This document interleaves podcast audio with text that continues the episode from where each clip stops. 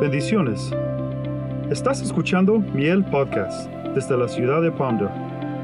Esperamos que Dios bendiga tu vida a través de este mensaje.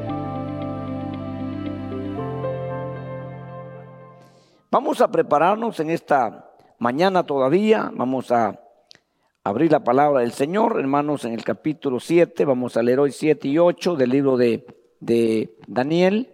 Ahí estamos, ¿verdad? Acuérdense que no es un estudio sistemático, así consecutivo, ya que estamos, ¿verdad? Prácticamente, hermanos, dándole un repaso a lo que ya hemos leído. Yo tuve en mi tiempo y estudiamos el libro de Daniel verso por verso. Eso lo tenemos ahí, ¿verdad? Grabado hace varios años y ahí vimos todos los detalles que esto conlleva.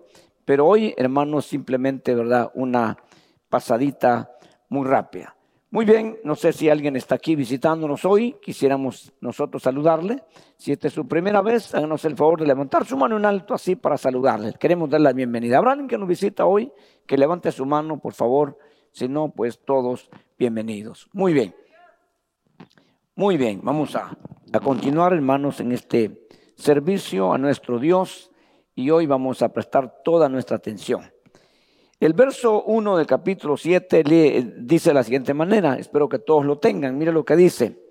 En el año primero del rey Belsasar de Babilonia, Daniel tuvo un sueño y visiones en su mente, estando en su cama.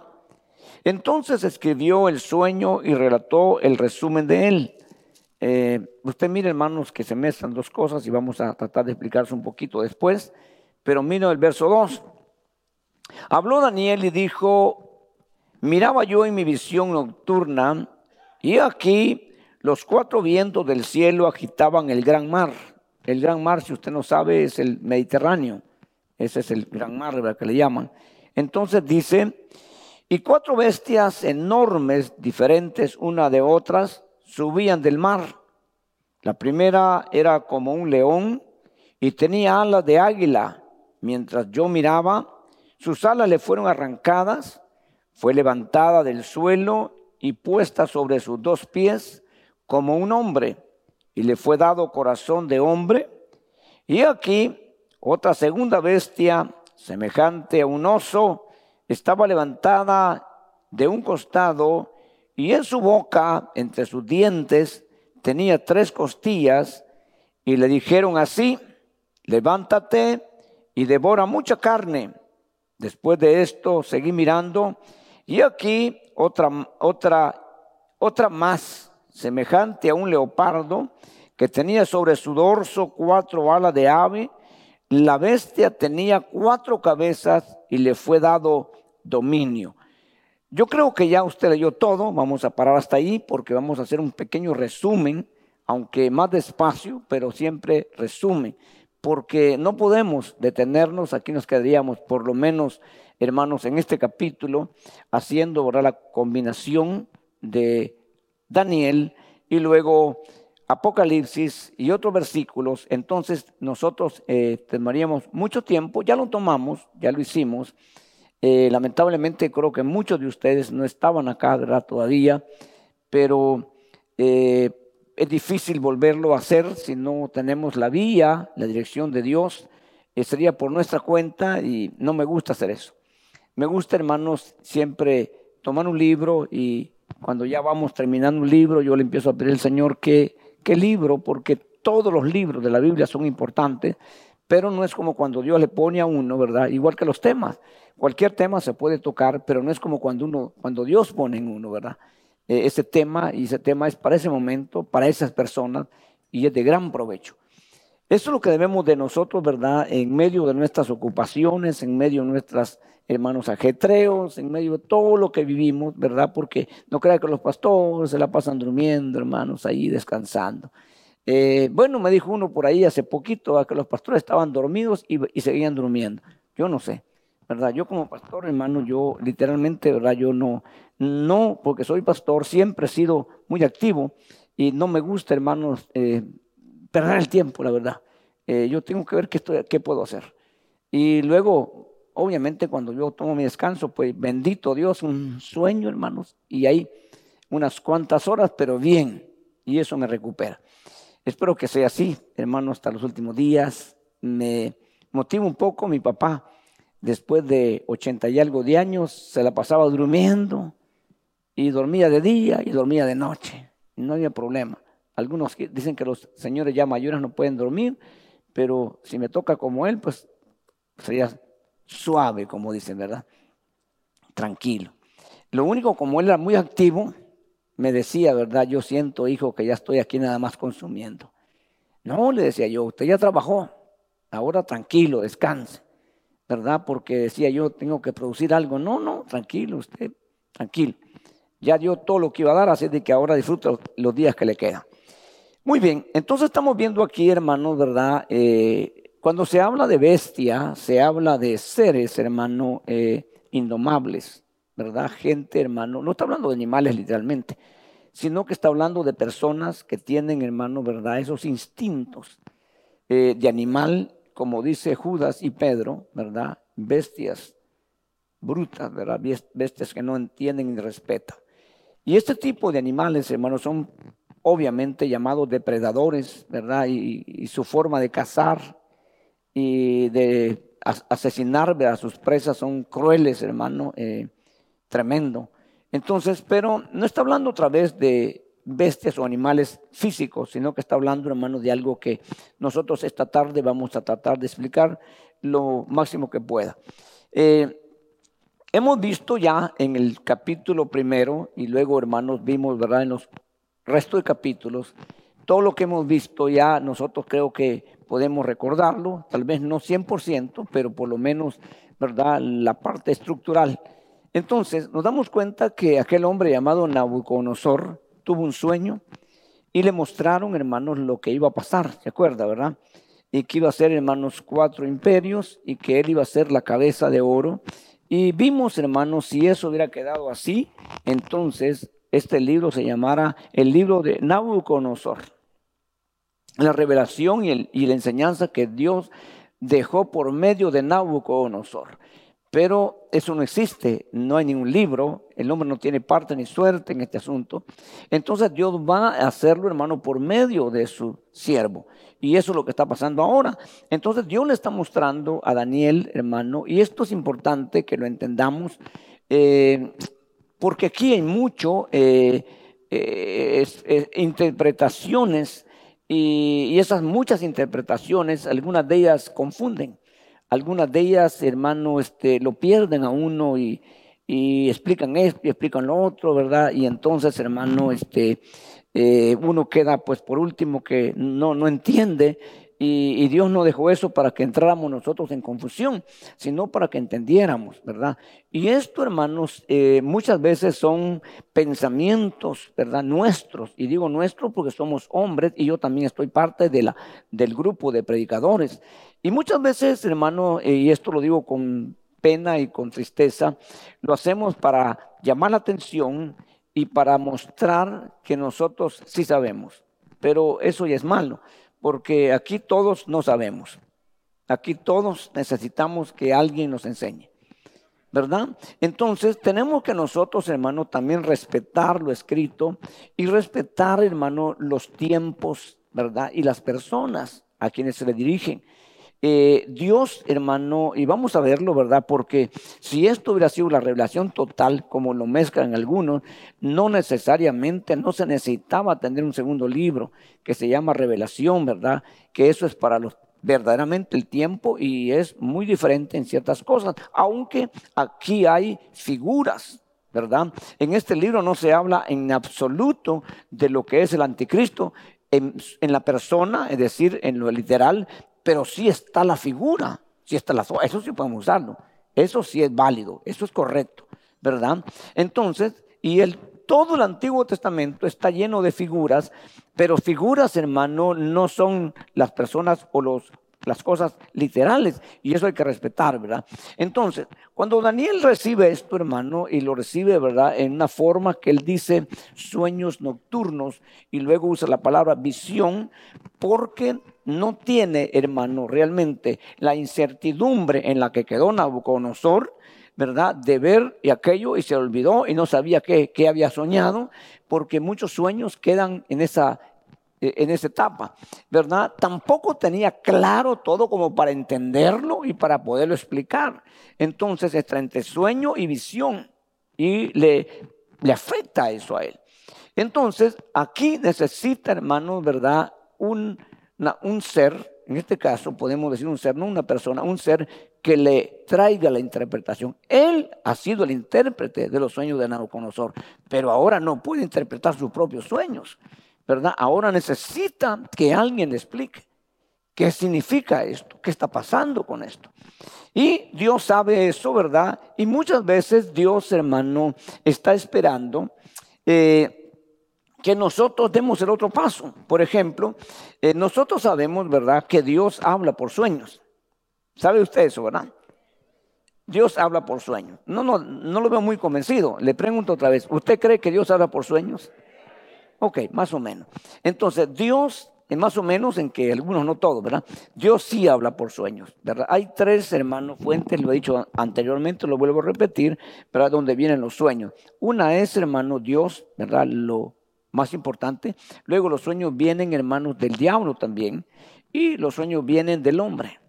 Entonces, son tres cosas que hay que distinguir y hermanos, esas tres cosas, ¿verdad? Esas tres formas de comunicar, nosotros tenemos que estar conscientes y saber que Dios. Hay sueños que hay que rechazarlos, hay que desecharlos. No son de Dios, ¿verdad? Y lo que no es de Dios, pues no nos sirve. No, no, no lo necesitamos.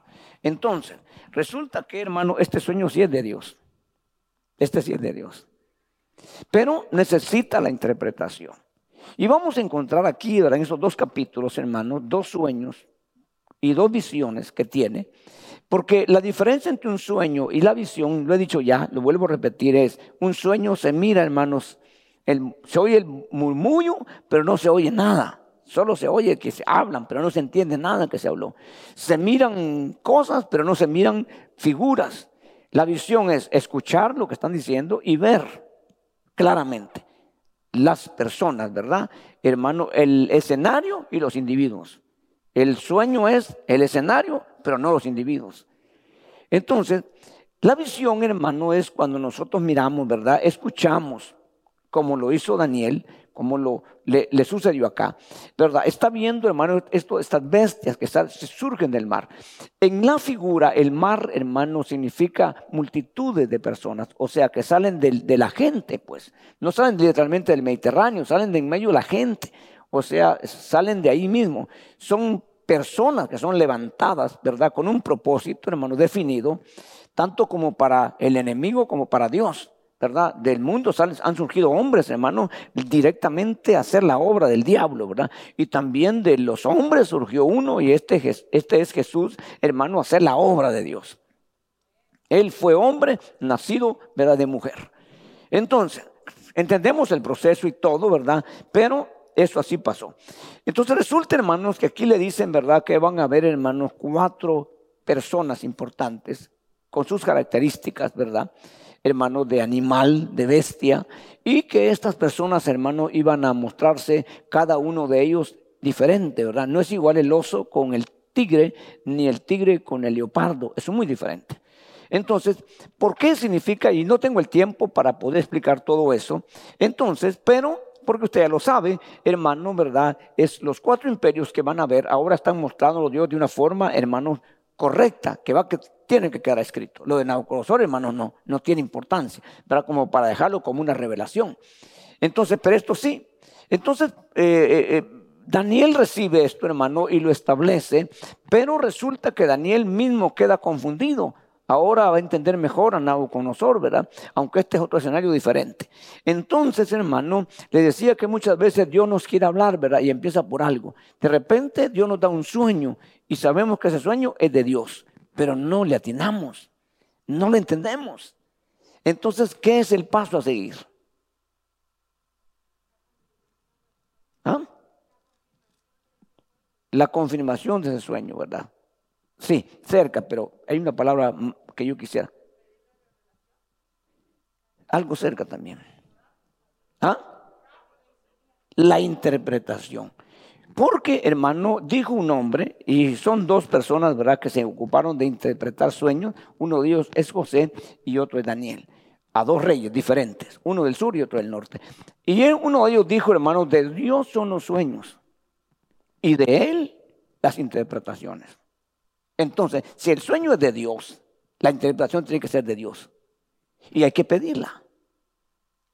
A veces lo puede dar Dios a uno mismo o por medio de otra persona. Pero que sea Dios el que dé la interpretación.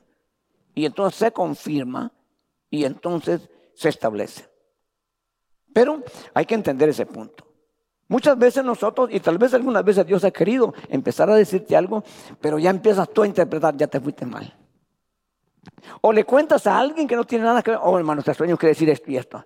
Ya, fui, ya, ya, ya fue, se acabó. Ya Dios sacó sus manos. Porque eso no va a terminar bien. Pero cuando nosotros entendemos y nosotros conocemos esto, ese sueño primero, hermano, nos inquieta. Nos, nos, nos lleva a un estado anormal. Y entonces, ¿por qué nos lleva ahí? Porque Dios quiere que indaguemos en lo que sigue. Y cuando nosotros vamos por ahí, entonces obtenemos la respuesta de Dios. Si es un hermano, una hermana, quien sea, entonces se va a ir por ahí. Pero en este caso, ¿quién podía, hermanos, traer la interpretación a Daniel? A nosotros, pues está Daniel, ¿no?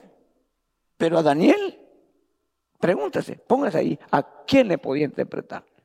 Entonces vamos a ver lo que dice el capítulo, hermanos, en sus de, desarrollo. Mire, hermano, verso 16. Vamos a ir avanzando. Verso 16. Está conmigo, ¿verdad? Mire el verso 16.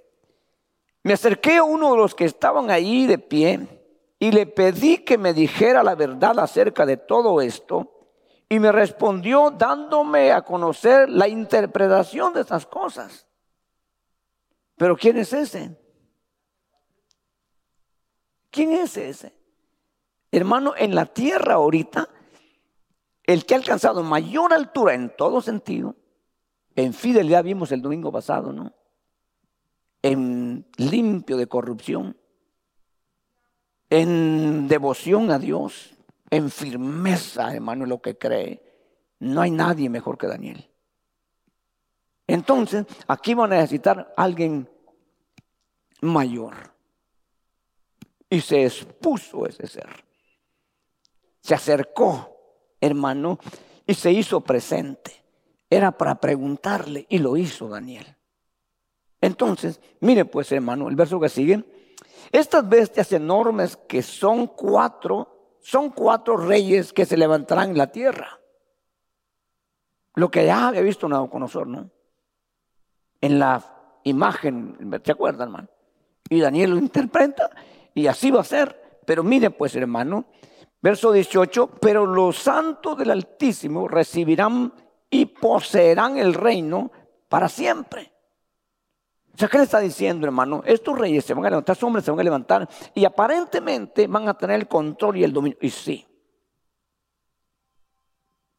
Y sí, hermano. Porque en la época, por ejemplo, del primer rey Nabucodonosor, ¿dónde estaban los judíos?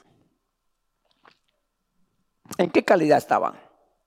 Esclavos, sirviéndole a Nabucodonosor. ¿Quién tenía el poder allí, el dominio? Nabucodonosor. ¿Y dónde están los santos del Altísimo? Esclavizados. ¿Había esperanza que iban a estar un día? No. Ni ellos creían que Dios los iba, a regresar a su tierra. Pero ¿fue así por siempre? No. ¿Volvieron a ir a su tierra? Volvieron. Ok, entonces se levanta el primer rey, hermano, y 70 años ellos regresan, hermanos, ¿verdad? Después del cuarto rey a Israel, hermanos. Pero esto, hermano, no, no es algo que, que nosotros vamos a hacer matemáticas. 2 más 2, 4, 4 más 2, 6, 6 más 4, 10. No, no, no es así. No es así. Porque alguien dijo, hermano, no está la revelación tan a flor de tierra como para que tú distraído te tropieces, te tropieces en la revelación distraído, no estabas interesado, pero te topaste con la revelación. No está así. Tampoco está tan profunda que cuando tú diligentemente cavas, no la encuentres. ¿Sí me explico? Entonces, está a un nivel que lo puedes alcanzar con esfuerzo. No así por así, sino todo el mundo tuviera revelación. Y si estuviera tan profunda que cavaríamos y nunca hallamos nada, entonces nadie tuviera revelación. Yo quiero que usted me entienda esto. No todos tienen revelación y no la encuentran así por así, pero tampoco nadie deja de tener revelación en la tierra, sino las personas que se dedicaron, como este caso, Daniel. Y en, este, este, en estos tiempos, algunos que están cavando, y han cavado, y han trabajado y se han esforzado, y han, y han adquirido la revelación. No una revelación que impresiona y que infla, una revelación que reduce. Esa es la revelación de Dios, que te reduce en la capacidad humana. Te hace sentir cada día, hermano, ¿cuál es la señal de una persona que está madura y una persona que no está madura? ¿Cuál es la diferencia? Pero los dos hablan. Simple y sencillamente. El hombre que haya alcanzado una madurez va a expresarse siempre diciéndote que le falta mucho que aprender. Y el que no ha madurado te va a decir que todo lo sabe. No, ya sé, mm, no sabe nada, pero pretende saber. Y el que va madurando y el que va creciendo te dice, me doy cuenta que no sé nada, que me falta muchísimo que aprender. Yo no sabía esto, lo acabo de aprender, después de 30 años de convertido señales de madurez. Y así vamos a encontrar muchas señales. De madurez no es, no es, no es impresionar a nadie eh, haciéndole ver lo que sabes, sino demostrándole que lo que sabes tiene efecto en tu vida. Y un efecto es humildad. Un efecto. Señales nada más, que no es el tema hoy. Entonces, resulta que aquí le quedan a explicar, hermano, lo, lo que significa esto, lo que va a pasar. Y resulta, hermano, que esos reyes se van desarrollando y van, hermanos, exponiéndose. Obviamente todo esto va a surgir en esa región para esa gente. No estamos nosotros en escena. No hay oportunidad para esta parte del mundo está como olvidada. El enfoque está ahí en esa región. Por eso se, se hablan de lugares específicos, personajes específicos de esa región. Porque ese es el tiempo de ellos. Aunque, le vuelvo a repetir, encontramos la figura, yo lo expliqué en los estudios que tuvimos ya, hermano, profundizando. Entonces, hermano, ¿cómo me gustaría tener más tiempo? Pero eh, tenemos que nosotros avanzar. Verso 22. Y hasta que vino el anciano de días y se hizo justicia a favor de los santos del Altísimo, y llegó el tiempo cuando los santos tomaron posesión del reino. O sea, llegó el, va a llegar el momento en que los santos van a tomar control de toda la humanidad. Ese tiempo, ese tiempo no ha llegado. Cuando Jesús vino, les dijo a ellos, hermano, el reino de los cielos está en medio de vosotros. Pero no lo quisieron. ¿Por qué, hermanos, cree usted que no lo quisieron? ¿Por qué no lo descubrieron? ¿Por qué? Es decir, en el grosso modo, ¿verdad? Lo descubrieron algunos. Hermanos, se dieron cuenta algunos. Por ejemplo, uno de ellos, uno de ellos cuando Jesús le pregunta, hermano, ¿quién dicen ustedes que soy yo? Y dijo uno de ellos, ¿verdad? Dijo, no, pues tú eres el Hijo de Dios viviente. Y Jesús le dijo, hermano, se le quedó y le dijo, felicidades, Pedro. Esto que ha dicho ahorita no te lo reveló carne ni sangre. Esta revelación vino de mi papá, de mi padre. Lo, lo descubrió. Pero ¿por qué no lo descubrieron los fariseos y todos? Cuando nosotros miramos, hermano, en el contexto, nos damos cuenta que eso es exactamente lo que iba a pasar.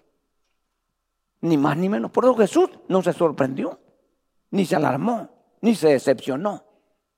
Porque él sabía que eso, eso iba a resultar. Cuando nosotros sabemos, no nos sorprenden las cosas. Sabemos ya la reacción. Cuando nosotros ignoramos es que nos sorprende todo. Y eso es lo que nosotros debemos de pedirle a Dios que nos ayude. Entonces, hermano, resulta que viene ese tiempo y el tiempo va a llegar, hermano. Verso 23 dice, hermanos, disculpe que voy así corriendo. Y dijo así, la cuarta bestia será un cuarto reino en la tierra que será diferente a todos los otros reinos.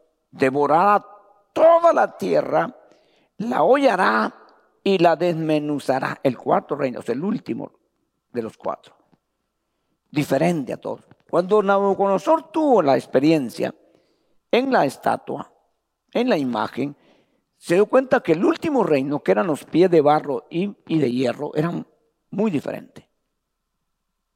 Y se explica ahí, ¿verdad? Ya lo, ya lo vimos un poco. Pero aquí le está explicando a este personaje que sabe lo que va a pasar. Y entiende perfectamente, hermano, ¿verdad?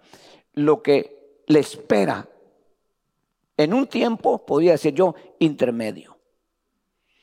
Entonces, cuando nosotros dejamos aquí, hermano, el capítulo 7 que estamos viendo ahorita, que le está explicando ya Dios y está explicándole a Dios de una manera, hermanos, clara para que quede escrito. Y, hermanos, lo que va a suceder, obviamente, Daniel, hermanos, no va a ver eso.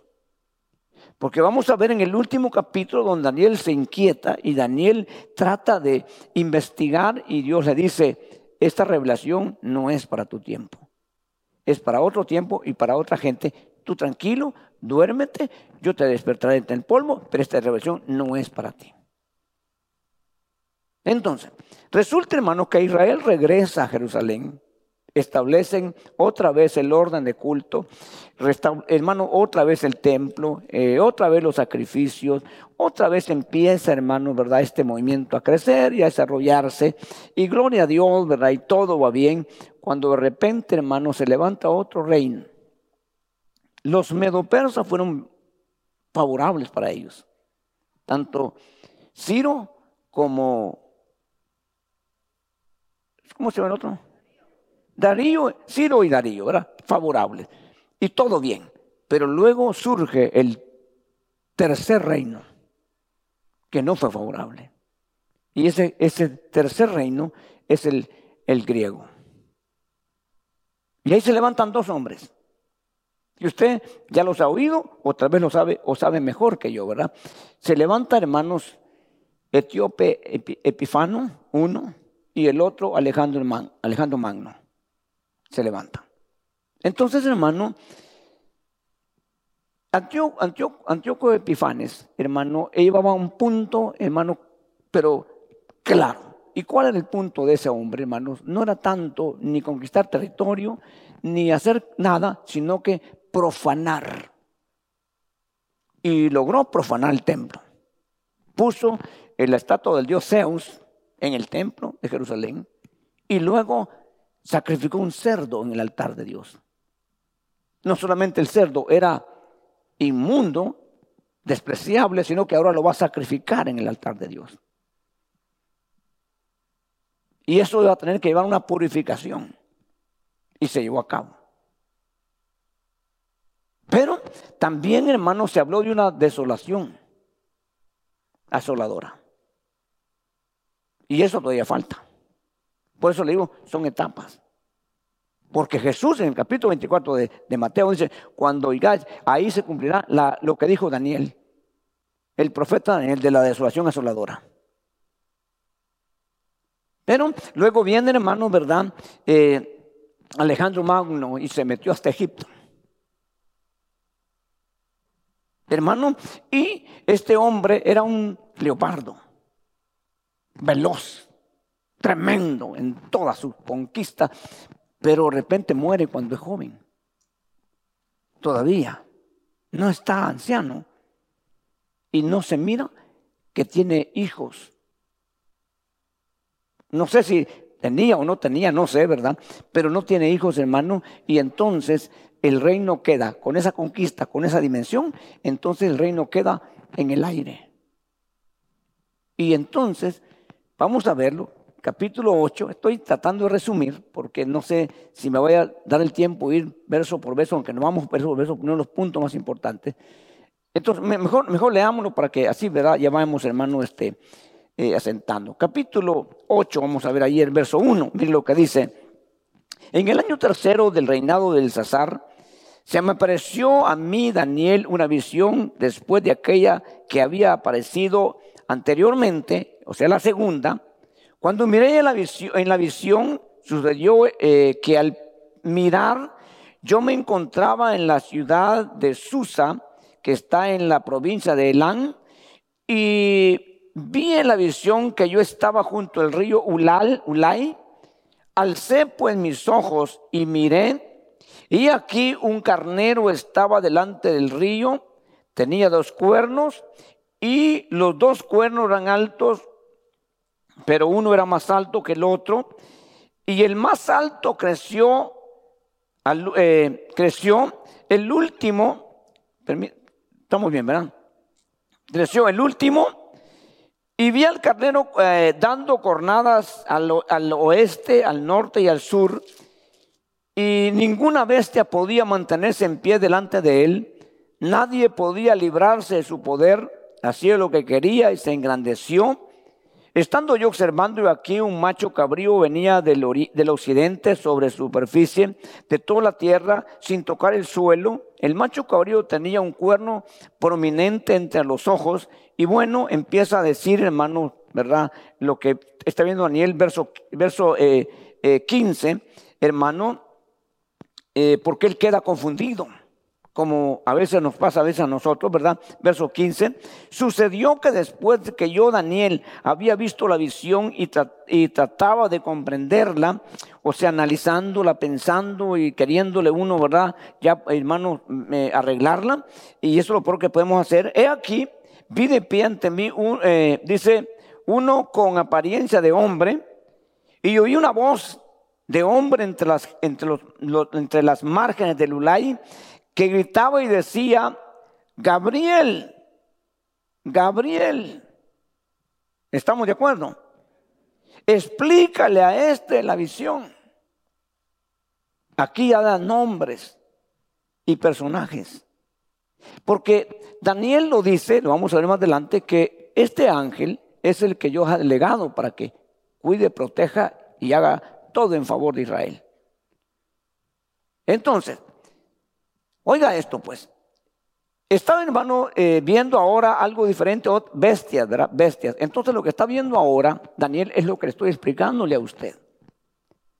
Y aquí empieza a decir, hermano, que esto también se, se forman cuatro facetas o etapas o movimientos, como usted quiera llamarle. Y ahí es donde yo iba, ¿verdad? Ese eh, carnero que está allí, hermanos, está hablando prácticamente de Alejandro Magno. Y resulta que cuando Alejandro, ¿verdad? Yo creo que usted ha leído todo, espero que lo haya leído, todos estos capítulos. Son dos nada más.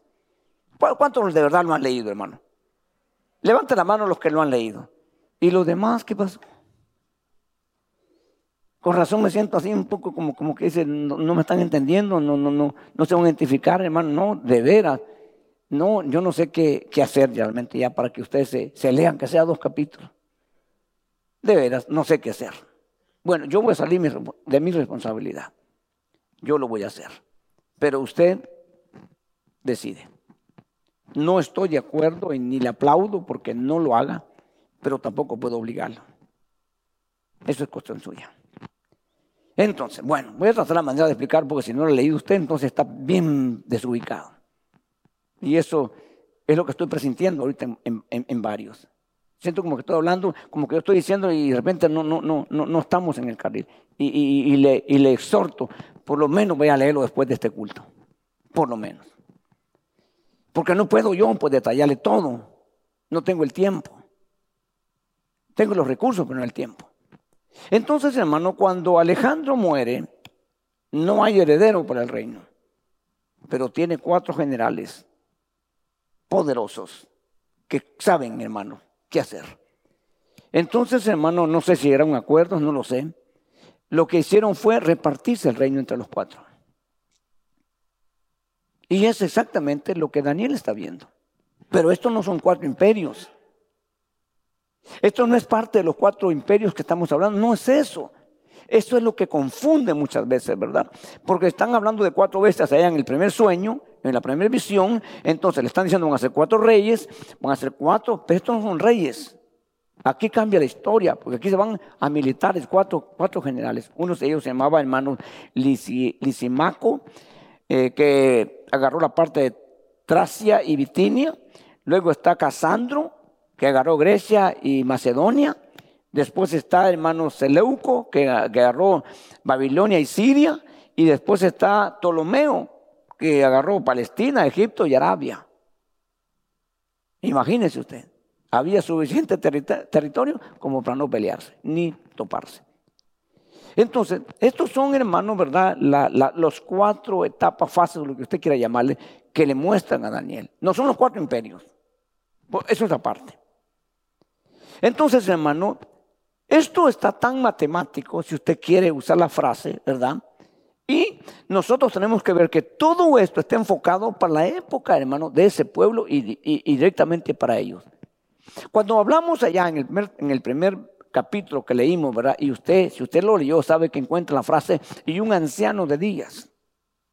Hermano, está hablando, realmente no está hablando directamente del Padre, por ejemplo, el Padre intervino y él es anciano. No, no, está hablando, hermano, de que el Padre a través de, y este a través de es la intervención de Jesús, pero no habla más de eso. Y es un asunto, hermano, que va también por etapas, que nos cuesta a nosotros ubicarnos. Hermano, y a veces es frases episodios o simplemente ni siquiera letras, una tilde o un punto. Y ahí es donde nosotros tenemos que ponerle cuidado. Porque si esto para usted no importa, si no tuvimos nosotros, ¿verdad, hermanos? Una buena ortografía, si no nosotros fuimos enseñados en eso, ¿verdad? Eh, entonces nosotros, hermanos, no entendemos. Pero si nosotros fuimos y, fuimos, hermano, eh, eh, enseñados y educados, nos damos cuenta que una coma marca la diferencia en una lectura. Un punto marca la diferencia. Y durante la escritura, hermano, en el sentido de idiomas, por ejemplo, el idioma, hermanos, hebreo es muy crítico. Y Jesús estaba hablándose, cuando hablaba de la ley, hablando en el idioma hebreo, pensando en el idioma hebreo, conociendo el idioma hebreo. Y por eso que dijo, hermano, que no pasaría ni una tilde ni una coma. No es letras, pero marca la diferencia. Yo tal vez le aburre a usted, ¿eh? le canse algunas veces con algunas cosas que lo digo otra vez, pero para explicar mejor esto, yo uso algunos versos en la Biblia, que ustedes lo saben, hay, hay varios, pero estos son eh, difíciles de olvidarlos difícil de olvidarlo. A mí me gustaba mucho, hermano, ese sentido de, la acentuación, hermano, y yo hasta el día de hoy me acuerdo de niño, me decían, antes de P o B grande, no se puede usar M.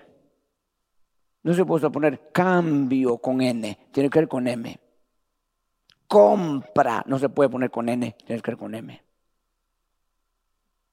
Y si lo ponemos, cualquiera lo lee, compra con N, compra cambio. No, si lo leemos bien, no va. Usted rápido lo corrige. No se puede poner, hermano, dos eh, consonantes juntas. ¿Se acuerda? Lo enseñaron eso, ¿verdad? Pero cuando vienen los Estados Unidos, hay una marca que se llama Chevrolet. Con B pequeña y dos consonantes juntas. Eso no se puede. En español nosotros no era aceptable. Primero tiene que ser con B grande. Pero eso no importa, hermano. Eso no va al cielo. Pero mire, pues, resulta que, hermano, cuando Jesús, hermano, dice esto, y hay preguntas ¿verdad? Por ejemplo, lo que yo le he dicho a usted, digo, espero que no, no cansarlo. Jesús, hermano, le pregunta al ladrón en la cruz diciéndole, Señor, acuérdate de mí cuando vengas en tu reino. Y Jesús le dice, hermano, a ese hombre, le dice, de cierto, de cierto te digo, si ponemos ahí la coma, estarás conmigo, hoy estarás conmigo en el paraíso. ¿Qué significa eso? Hoy este día, en la tarde o más ratito va a estar conmigo. Te digo, de cierto, de cierto, te digo, hoy estarás conmigo en el paraíso. Pero si, si movemos la tilde, la coma, y, y usamos, de cierto, de cierto, te digo, hoy estarás conmigo en el paraíso. ¿Cuándo es eso? Futuro que no sabemos cuándo. Mire cómo cambia. Una, un buen movimiento de, la, una letrita, una, no es letra. Ajá. Imagínese, pues, de cierto, de cierto te digo hoy, estarás conmigo en el paraíso. Pero si movemos la, la tilde, de cierto, de cierto te digo, hoy estarás conmigo. Cambió todo el panorama. Entonces, por eso nosotros necesitamos, esas son cositas pequeñas, pero que las entendemos bien, por eso lo menciono. Pero cuando ya vamos a la revelación, cuando ya vamos a la teología, hermano, yo oigo cosas que digo, no, así no es el asunto. La gente que no entiende, aplaude. Pero no es así el asunto. No es así. ¿Usted cree que Dios, hermano, quiere mandar a alguien que se equivoque cada rato y que, diga las cosas cruzadas? No. Dios, yo creo, y lo puedo probar con la palabra, y se lo puedo mencionar versículos. Por ejemplo, uno. Le dice Pablo a Timoteo que está buscando y que va a ser el próximo predicador. Le dice, procura presentarte a Dios, procura con diligencia presentarte a Dios como obrero aprobado, que sabe trazar la palabra de verdad. Dice la Reina Valera. La versión de las Américas dice que sabe trazar con precisión la palabra de verdad. Entonces, nosotros necesitamos, hermano, ese auxilio de Dios. Esa ayuda. Si no, lo, si no lo tenemos por medio de intelectos que nos ayudaron, pues entonces que nos ayude Dios. Porque hay personas, hermanos, que no tienen mayor estudio, pero hablan correctamente. Y otros que tienen mucho estudio y se equivocan cada rato. ¿Me explico? Hermano, donde se, donde se espera, pues, que esas, esas personas, hermano, no cometan errores tan infantiles. Yo espero que nunca me tope con el señor de, México, ¿verdad? Hermano, que era ministro de Educación, creo yo, y estaban promoviendo un libro y dijo, niños, ahora sí vamos a leer todos. Y una niñita le dijo, Señor, no se dice leer, se dice leer. Ah, como dice la niña, así como, no como que dice la niña. Es el ministro de Educación. No puede cometer ese error. ¿Me explico? ¿Me explico, hermano? Entonces necesitamos, nosotros no, importa, nos equivocamos, ¿verdad? No somos ni nada. Pero personas que se esperan, hermano, que, ¿verdad? No cometan esos tipos de errores. Entonces, en el aspecto del mundo, pero ahora vamos a la palabra. Entonces, cuando nosotros leemos, hermano, el libro de Daniel, hay muchas cosas que en figura tienen hermano, mucha enseñanza, pero hay que ser claro en figura. Porque cuando vamos al libro de Apocalipsis, ahí no son figuras simplemente. Que tienen que ver, hermano, con esto del pasado, sí tiene que ver con esto del pasado. Porque si en ese tiempo estaban las proyecciones del anticristo que viene desde el principio, en la época de los apóstoles ya no están proyecciones, sino que, según dice uno de ellos.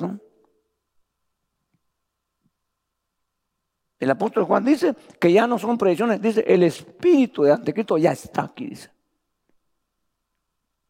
¿Estamos de acuerdo? Las proyecciones es allá, hermano, ¿verdad? Pero ahora es el Espíritu operando en esa época. Pero en la época de nosotros, yo pienso que el anticristo, si no, si, si, si no es niño, es joven. Yo pienso que ya, a estas alturas. Entonces, ya no va a ser el espíritu del anticristo para esta época, va a ser la persona del anticristo. Con la que la iglesia en estos tiempos tiene que, hermano, tener cuidado. Porque ya estamos en un tiempo, hermano, que ya se está cumpliendo todo. Ya no hay muchas cosas más que esperar, pues. Pero resulta que aquí le están dando detalles a lo que se va a enfrentar el pueblo. Y si el pueblo se apercibiera, hermano, a pegarse a esto, entonces fracasaría menos. Pero Israel no lo hizo. Y por eso fracasó.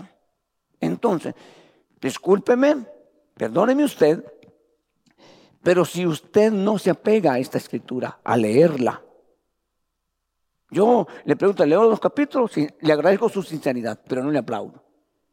No levanta la mano significa no lo leí, tengo que ser sincero, no lo leí. Pero ¿cuándo lee usted la Biblia entonces? No, perdóname, pero esto, esto es importante. ¿Cuándo usted lee la Biblia? Y si usted no lee la Biblia, usted se puede comer, tragar lo que le den en nombre de la Biblia. Pero si usted conoce la palabra, usted rápidamente dice, no, no, esto no es. Esto no es Biblia. Esto es cualquier tontera, pero no Biblia. Suena bien, se oye bien, pero sabe feo. Porque conoce la palabra. ¿Se acuerdan lo que tuvieron anoche en el tema? ¿Cuál fue el tema? La importancia del consejo que nosotros tenemos que echar mano. Es un recurso que Dios nos ha dejado. Pero ¿qué dijo Dios de Israel en el capítulo 30 o 28 de Deuteronomio, creo que fue, ¿no? O 32, 28, ¿qué dice? ¿Este pueblo qué?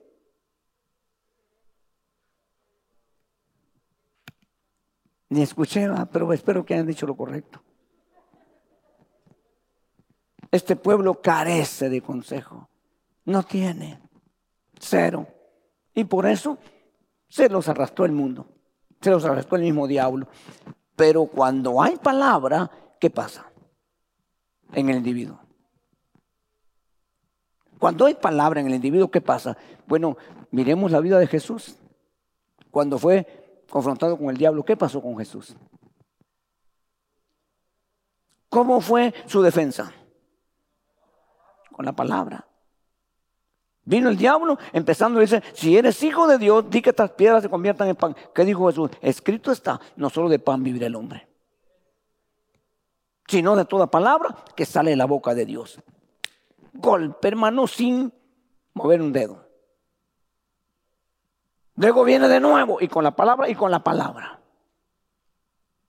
Jesús salió en victoria, como hombre, porque tenía palabra dentro de él. Nosotros no vamos a salir bien si no tenemos palabra. Lo bonito, dice alguno, que aquí, bueno, te exigen. No te hacen examen. Te sientas ahí. Y hay gente que lo que viene es a calmar su conciencia.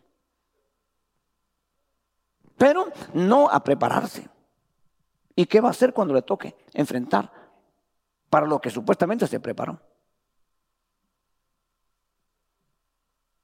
¿Qué va a hacer usted cuando lo confronten injustamente?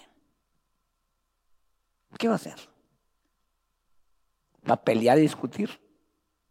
¿O simplemente va a usar las, las fórmulas, si puede usar la palabra, que la Biblia nos enseña? Hecha realidad en nosotros. ¿Qué vamos a hacer? Hermano, discúlpeme, pero esto es bien para usted. Esto es salud para usted. Entonces, se cumple, hermano, lo que dice, ¿verdad, hermano?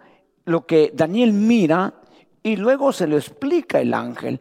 Sigamos, verso 16. Y una voz de, dice, eh, bueno, lo mismo, ¿verdad? Explica la visión, verso 17. Él, se acercó donde yo estaba y cuando llegó me, me, aterroricé, dice, y caí sobre mi rostro, pero él me dijo, entiende, hijo de hombre, que la visión se refiere al tiempo del fin. ¿Cuál fin? ¿Sabe qué piensa un? El fin de la iglesia. No, no existe la iglesia. No tiene principio la iglesia, no va a tener fin ahorita. Entonces, ¿qué fin es? No, el fin de, el fin de, de, ellos, hermano.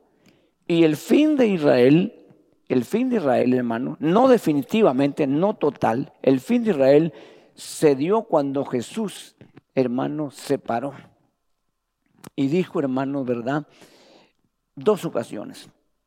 Una, hermano, ¿verdad? Que les dijo, si ustedes hubieran conocido el tiempo de su visitación, voy a, voy a parafrasear otra historia fuera. Y cuando entró al templo, si le mostraron los edificios del templo, dijo que Jesús no quedará piedra sobre piedra sobre este lugar. Ok, entonces, en el año 70, del 65 al 70, hubo una revuelta tremenda. En el 70, la palabra que Jesús dijo se cumplió. Israel sale de su territorio, hermano, para nunca más regresar. Es el exilio más largo, en Egipto 400 años, en Babilonia 70 años, en Europa 2000 años casi. Y por misericordia y por palabra de Dios, vuelven otra vez, pero tienen templo. ¿Tienen sacrificios? ¿Cuándo van a volver a estar los sacrificios? Cuando este fin llegue. Israel va a volver a ser nación. Israel va a volver a tener sacrificios. Israel va a ser una potencia como nunca antes. Israel va a surgir, pero yo no quiero quedarme a ver eso. Yo no estoy esperando eso. Me alegro que eso Israel, hermano, lo logre. Israel, ahorita, si quisiera ahorita Israel especialmente Siria, lo, lo, barre ahorita, lo acaba Siria y lo, y, lo, y lo toma. El Líbano se lo lleva ahorita así. Y cualquier país, los jordanos y todo, hermano, tuvieron que tener tratados de paz en un cuento que no podía. Pero como anoche mencioné yo, eh, hay tratados, ¿verdad? Que no pueden ellos apoderarse de territorios ajenos. Están marcados los países y no se puede hacer eso ya. Entonces a Israel no le queda eso. Pero contra Israel si hay planes de desaparecerlo. Porque Israel es el, la barrera que está deteniendo muchas cosas. Y como dijo un hombre importante de Holanda, el día que esa barrera se caiga, dijo, es como tirar la barda de la casa de atrás y, y el viento se arrasa todo.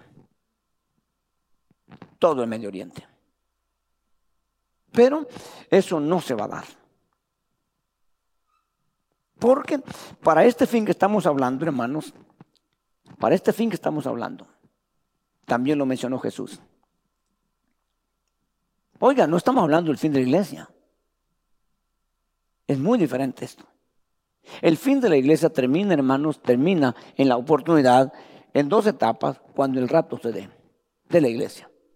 Que eso es lo que nosotros buscamos, esperamos y nos preparamos para eso. Pero hay gente que no se está preparando para eso. Esa gente se va a lamentar y espero que no sea usted. Se fueron y ahora qué hacemos? Ahora ya sabe lo que, lo que le espera. Pero Israel, hermano, dice Jesús, hablando de ese fin que estamos hablando ahorita, dijo, cuando veáis la santa ciudad rodeada de ejércitos, entended, dijo Jesús, que el fin ha llegado. Para ellos. Nosotros somos un territorio. Nosotros somos un reino que tenemos fronteras en la tierra. Nosotros somos un reino invisible, escondido. Pero que vamos nosotros, hermanos, para esa eternidad no terrena, sino celestial. Y tenemos que estar preparados para ese día. Pero si usted no dedica tiempo, hermano, para prepararse, para conocer ¿Cuándo lo va a hacer? De seguro usted se va para ese grupo. Y yo, hermano, tengo que, ¿me entiende? Tengo que, hermano, exhortarle a usted. Lo amo con todo mi corazón, de veras, pero tengo que exhortarle. Y yo tengo que hacer mi trabajo. Y lo, dijo Pablo, anoche ya, ya, no lo mencioné por el tiempo, pero Pablo dice, hermano, yo no cesé, ni de día ni de noche, de comunicarles el consejo completo de la palabra. No una parte, el consejo completo de la palabra. Entonces, hermano, ¿por qué? Porque con ese consejo completo nosotros vamos a ver un panorama más amplio. Hermano, el evangelio, hermano, evangelio, hermano, el evangelio es primeramente puro, primeramente puro. Segundo, eficaz. El evangelio, cuando está en su pureza. Pero Pablo habló de otros evangelios. No es que hayan otros evangelios, digo, sino que los inventan.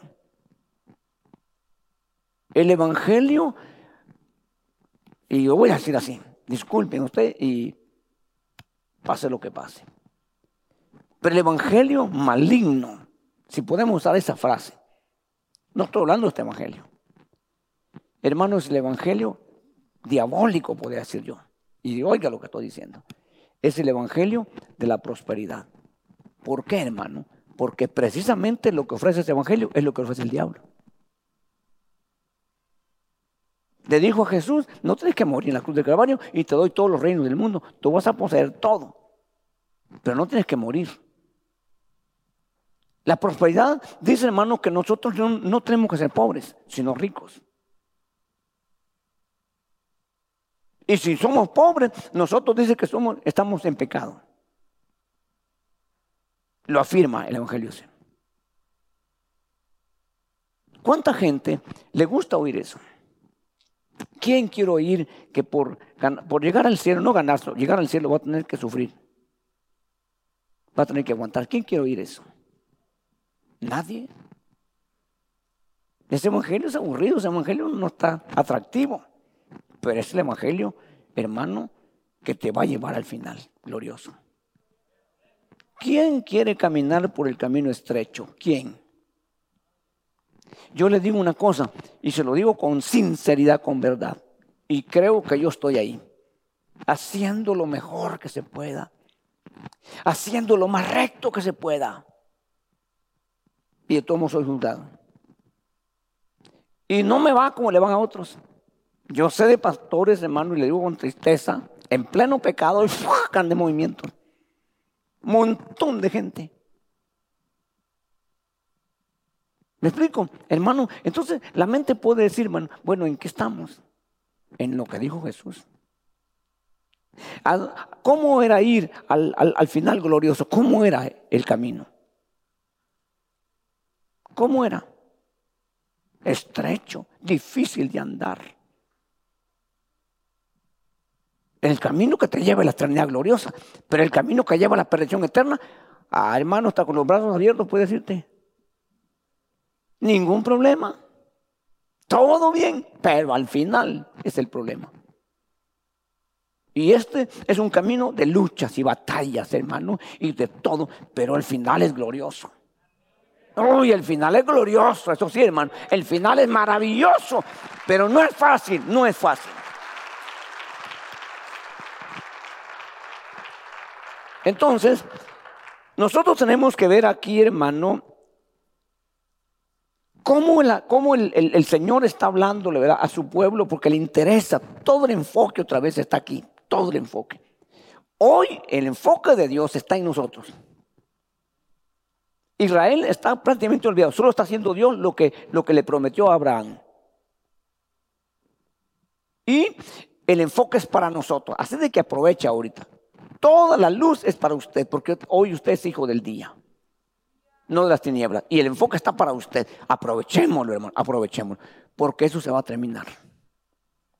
¿Y qué va a pasar después de esto, hermano? ¿Qué va a pasar?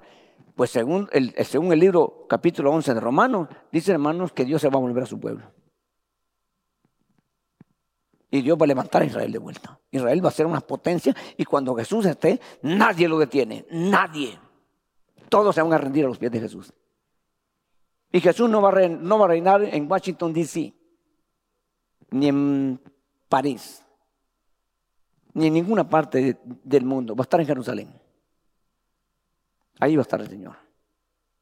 Y dice que todas las naciones y pueblos tienen que ir a Jerusalén a dejar sus ofrendas o no le llueve. Y si no hay agua, no hay vida. Pero eso no es para nosotros. Eso no es nuestro tiempo. Nuestro tiempo es ahora y que aprovecharle. Jesús estuvo a la disposición de los judíos en Jerusalén. No le hicieron caso, no les importó.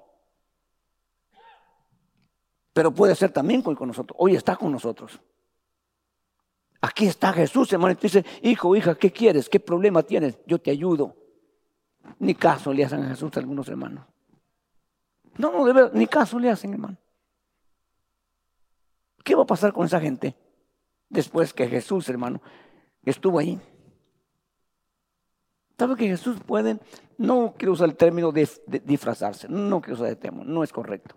Pero Jesús, hermano, se puede manifestar, que es la palabra correcta, a través de lo que menos te imaginas. Menos te imaginas. Por eso que uno tiene que tener cuidado, hermano, hasta con estas manifestaciones, ¿verdad?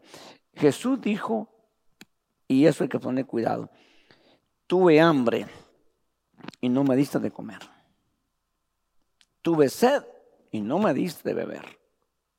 Estuve desnudo y no me vestiste. Pero del otro lado le dice, tuve hambre y sí me diste de comer. Tuve sed y sí me de tomar. Estuve desnudo y me vestiste. Y le preguntan esto, Señor, ¿cuándo te vimos así? Y Jesús les explica, por cuanto lo hiciste a uno de estos pequeños, a mí lo hiciste. Entonces hay que estar bien apercibido aquí, hermano. De repente por ahí te puede Dios permitir, ¿verdad? A ver qué haces. Estamos a veces un poquito creídos, hermano, con esa gente que anda. Hay gente allá afuera que ahora está, hermanos, durmiendo en la calle porque le gusta esa vida. Porque despreciaron. Algunos de ellos fueron cristianos. Y dejaron al Señor. Pero ¿qué tal si llega alguien? Hermano, ¿qué tal si entrara un, uno de esos, hermano, todo sucio? Y de repente mira que a la, eh, a la par tuya hay una silla vacía y se va a sentar la parte y te levantas todo, hermano. Quiero con este virus, Dios mío. ¿Y, qué tal si es Jesús? ¿Sabe que estaba viendo? No sé si será cierto, lo vi. En internet hay cosas verídicas y no sé, cosas que no son verídicas. Pero el pastor, hermano, se puso en la puerta, así disfrazado y todo, y empezaron a entrar los hermanos. Empezaron a entrar, ¿verdad? Hermano, muy pocos se fueron a evangelizarlo y a ofrecerle algo. Nada. Se entró y no lo quería dejar entrar porque sucio. Iba a arruinar el templo. Y era el pastor.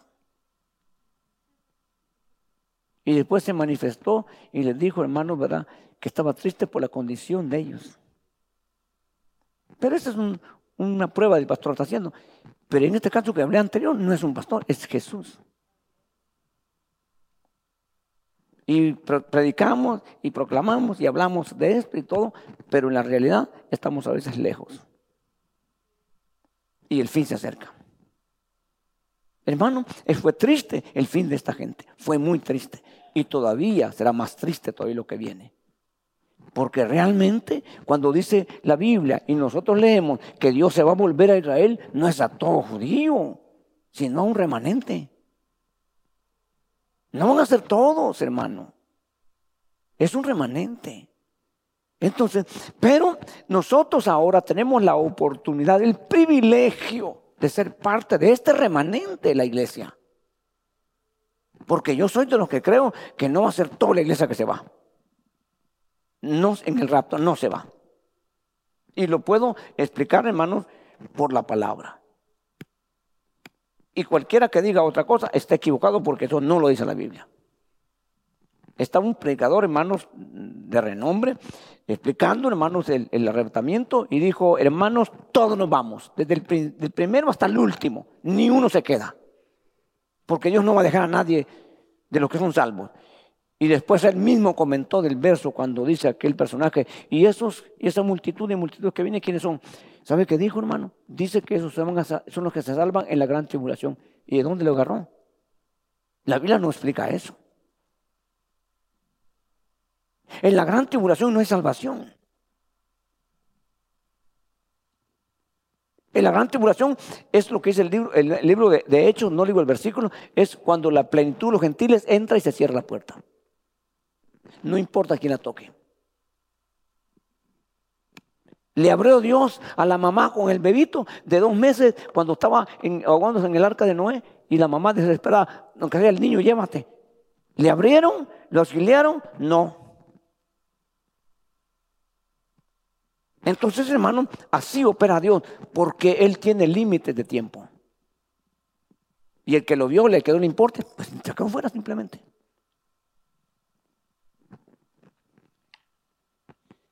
Nosotros tenemos muchos problemas que tenemos que ir eh, superándolos.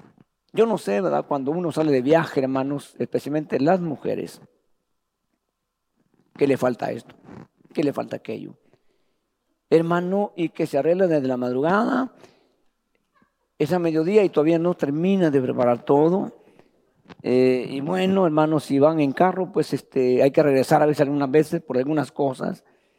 Eh, en el avión ya no se puede, ¿verdad?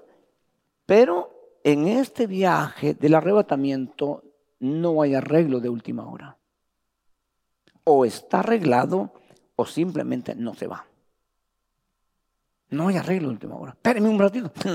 No, hay, tiempo para eso. No hay tiempo. Entonces, el tiempo es hoy. El tiempo es hoy. Y vamos a ir viendo cómo se va a intensificar este asunto. Porque cuando la Biblia dice que Jesús se prepara para hacer una iglesia sin mancha ni arruga, es en este tiempo que Dios lo va a hacer.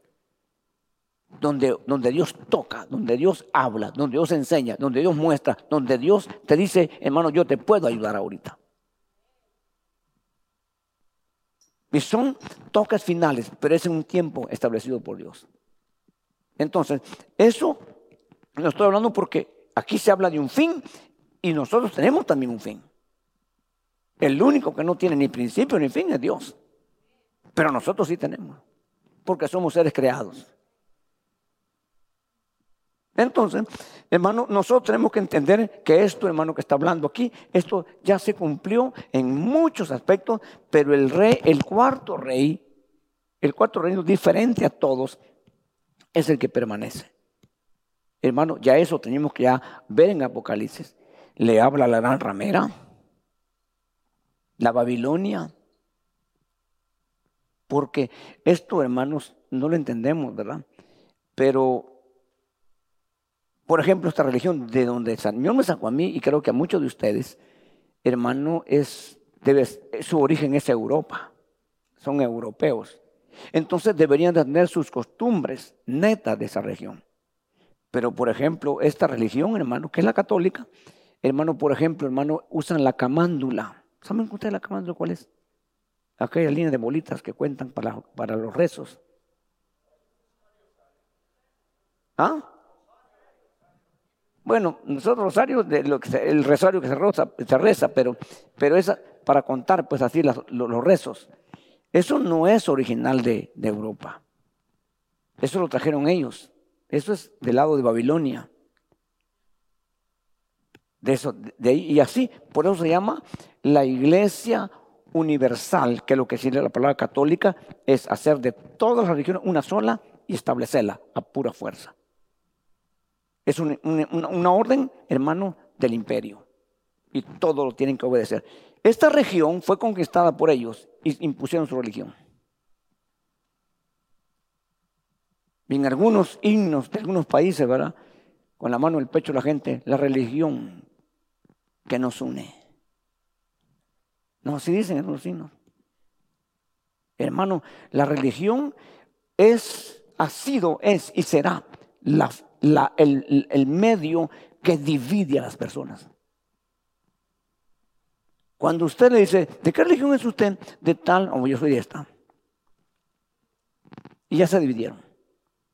Los católicos para acá, los mormones para acá, los testigos para allá, los musulmanes allá. Y mire pues, mire las religiones. Y Jesús vino para unirnos. Amén. Pero le voy a decir esto para terminar. Le voy a decir esto para terminar. Si usted aquí, y óigame bien por favor, si usted aquí sigue dividiendo o dividido, usted tiene una religión y no a Jesús. Óigalo bien por favor. Porque yo tengo que amar y respetarle a usted como usted es. Porque lo que nos une no es, ni su idiosincrasia, ni su nacionalidad, ni su estudio, ni su dinero. Lo que nos une a nosotros es, hermano, un espíritu. Que cuando nos unimos a Cristo, el que se une a Cristo, un espíritu es con Él. Eso es lo que nos une acá. Pero si seguimos con nuestras divisiones y con nuestras preferencias, es una religión. Las iglesias, las congregaciones están cuarteadas con diferentes grupos porque no han entendido. La persona que se comporta así, joven o adulto, no ha entendido. Debe de correr la misma savia en este árbol glorioso, que es el olivo cultivado, del cual nosotros somos ramas. Ni siquiera el tronco, somos ramas. ¿Me explico?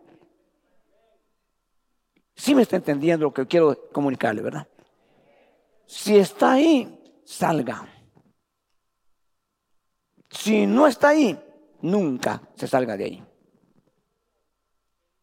Ame, ame, porque esta es la evidencia bíblica de que somos discípulos de Cristo. En que nos amamos los unos con nosotros y cuando nos amamos no nos criticamos, no nos dañamos, no nos dividimos, sino que nos amamos. Este es el fin para nosotros, la unidad en el Espíritu, que es el vínculo perfecto. La paz es para, decimos, para mantener la paz. O sea, es un arreglo humano para no pelear. Por eso se llaman tratados de paz. No me tocas ni te toco. Y en la Biblia encontramos, hermano, cuando Labán y Jacob, y levantan un, muro de piedras. Y, le dice Labán, tú no pasas a ofenderme ni a dañarme, ni yo también a ti. Respetemos este muro. Y ahí está. Eso es un tratado de paz, el vínculo de la paz. Pero el vínculo perfecto es el amor. Ahí deberíamos estar nosotros. Y si no estamos, corramos hoy. Pidámosle perdón a Dios porque ese es un, una ofensa, hasta un pecado. Que no huele ni hiede, pero lo aborrece Dios. Amén. Ya me, hoy sí me pasé. Hoy sí me pasé, pero terminamos ya. Yo mismo lo reconozco, ¿verdad? Ok, oramos, hermano. Dejémoslo aquí porque